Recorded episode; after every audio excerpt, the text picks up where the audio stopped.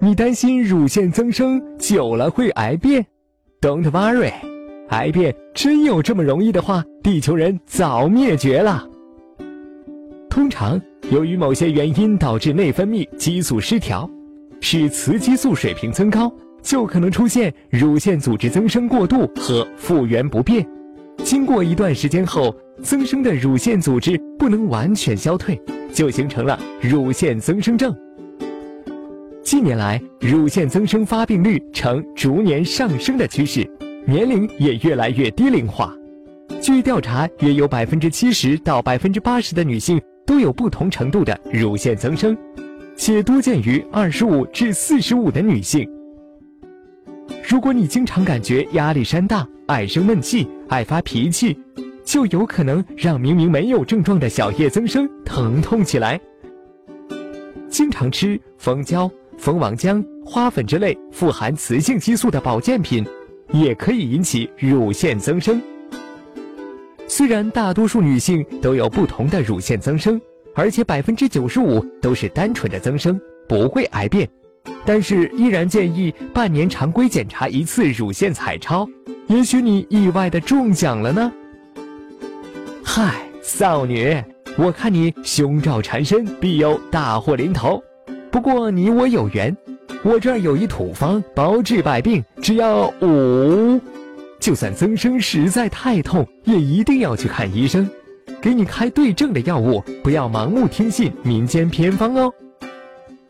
平时要学会乳房自我检查方法，养成每月一次的乳房自检习惯。在月经过后或两次月经之间，此时乳房比较松软，无胀痛，比较容易发现异常。用双手指腹顺时针打圈，轻触对侧乳房，尤其是外侧。如果发现较硬的肿块或者乳头溢液，就要及时就医了。同时要建立良好的生活方式，调整好生活节奏，保持心情舒畅，坚持体育锻炼。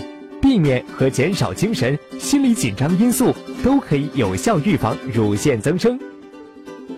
什么？你说硅胶、丰胸按摩？No 做 No die，别怪我没提醒。